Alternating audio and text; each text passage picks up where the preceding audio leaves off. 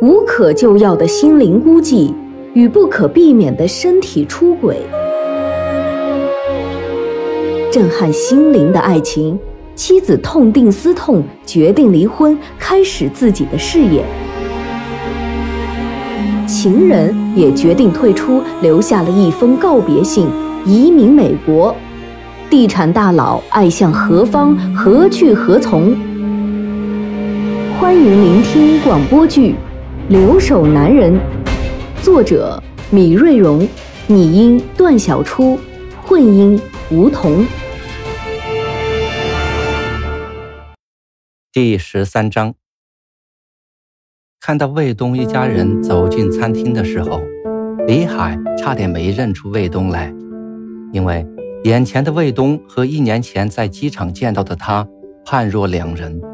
虽然今天只是一个简单的聚会，他却穿得很隆重。半长的呢料大衣里面是一身得体的优质西装，一条深红色的领带很提神，原来的黑框眼镜儿也换成了金边眼镜儿。整个人显得儒雅而神采奕奕，不过与大部分在温哥华的中国男人的穿着休闲随意相比，他今天显得有点刻意，仿佛到这里来聚会不是为了叙旧放松，而是谈工作、做生意。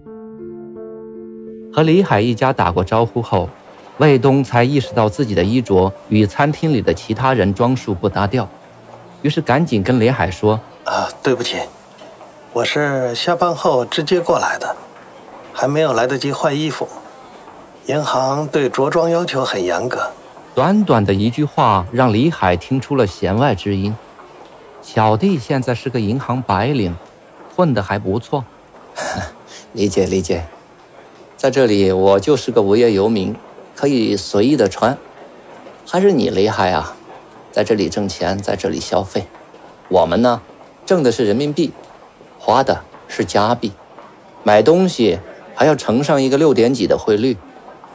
卫东啊，我听吴婷讲，你现在混得很不错。趁着吴婷点菜的功夫，李海和卫东闲聊起来。没有的事儿，就是个业务主管而已。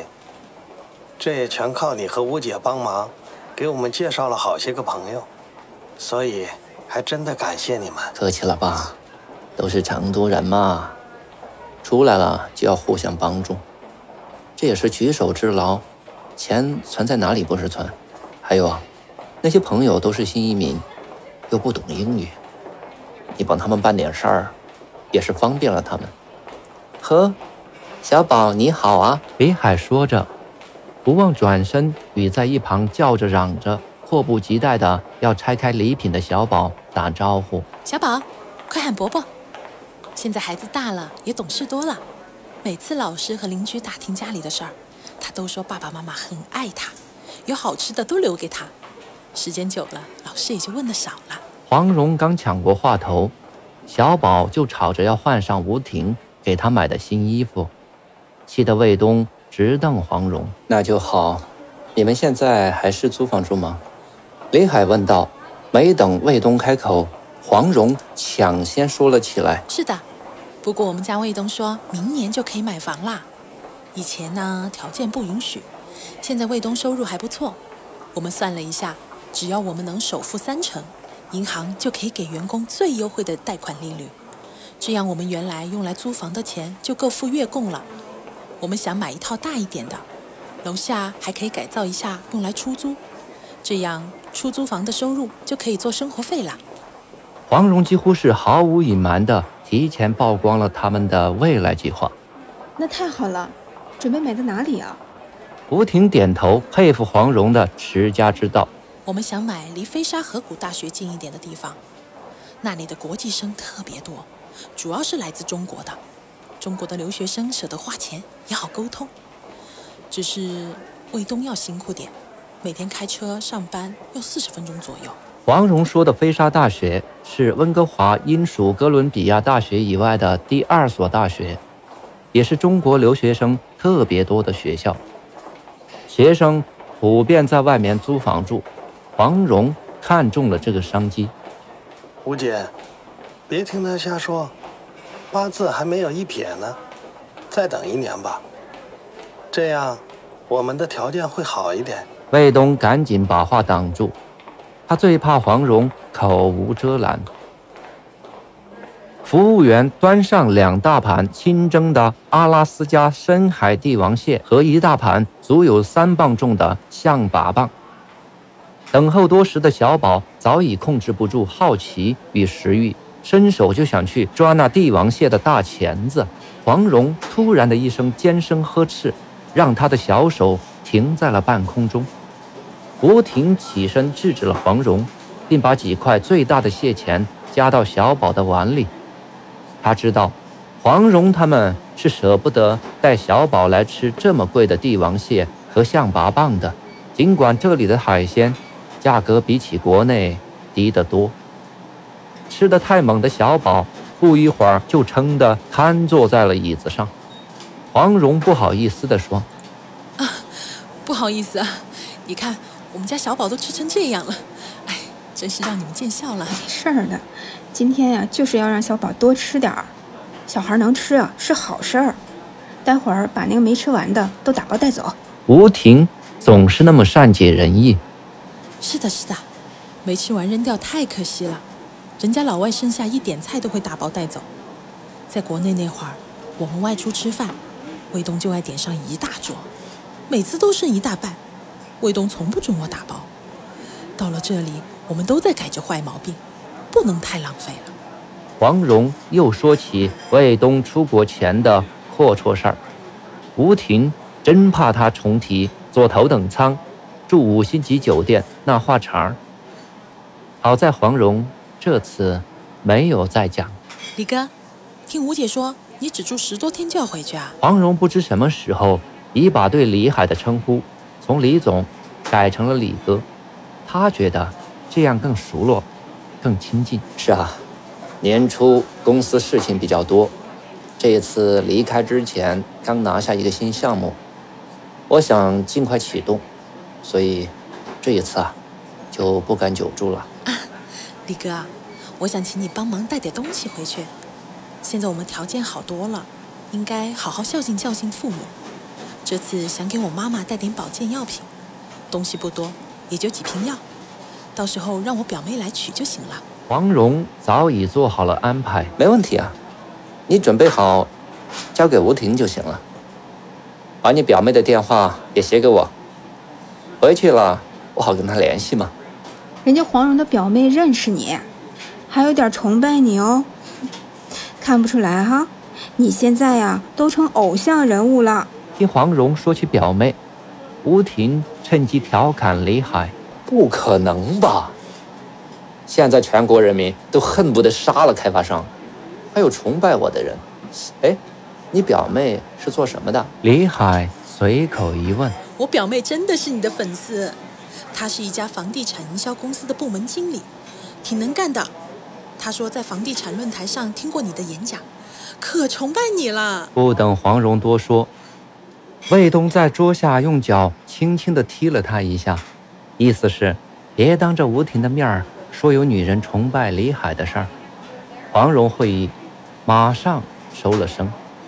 两家人就此互道新年快乐，然后各自离去。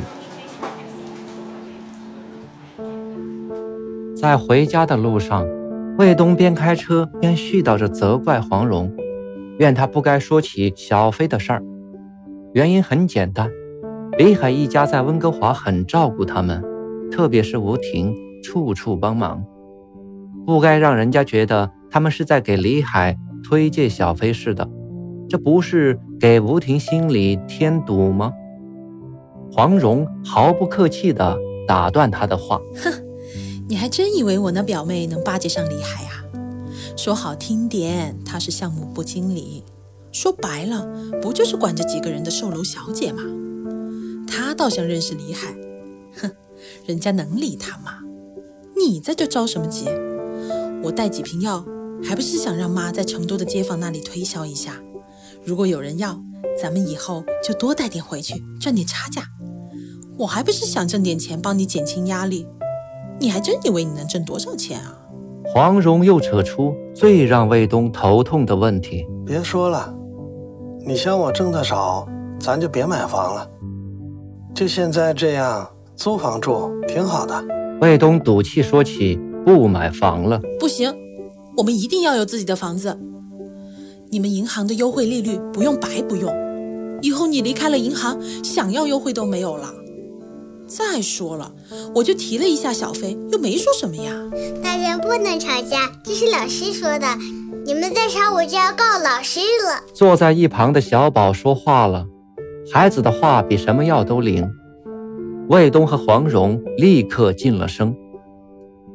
黄蓉赶紧去哄小宝，卫东则踩足了油门，把车开得飞快。爸爸和妈妈没有吵架，我们在开玩笑呢。这个黄蓉。成天咋咋呼呼的，身上哪有一点点吴婷那样的高雅、恬静和善解人意？她不敢想，更不敢说。在温哥华的日子平静而简单的重复着，每天除了吃饭睡觉，再没有更多的事可做。这对于平时在成都风风火火、一刻也停不下来的李海来讲，是一件非常痛苦的事。天气不太冷时，他还能约朋友去打打高尔夫；但在更多的寒冷和阴霾笼罩的日子里，就只能面对窗外的大海发呆，或上网看看新闻。每天的户外活动只有遛狗、散步和借机抽烟，偶尔也在晚上约几个来自成都的朋友一起喝点酒、聊聊天。吴婷看到李海郁闷的样子，也很着急，于是总想找些话题与李海闲聊。不聊还好，一聊才知道，他们真的生分了许多，竟找不到共同感兴趣的话题了。吴婷感到自己离李海的世界越来越远了，他甚至已经不知道李海现在喜欢什么酒，什么茶。什么食物，他更不知他爱读什么书，有什么新的爱好。这一年多来，他们在一起的时间实在是太少了。感谢聆听、关注、分享，本章播出完毕，敬请期待下一章节。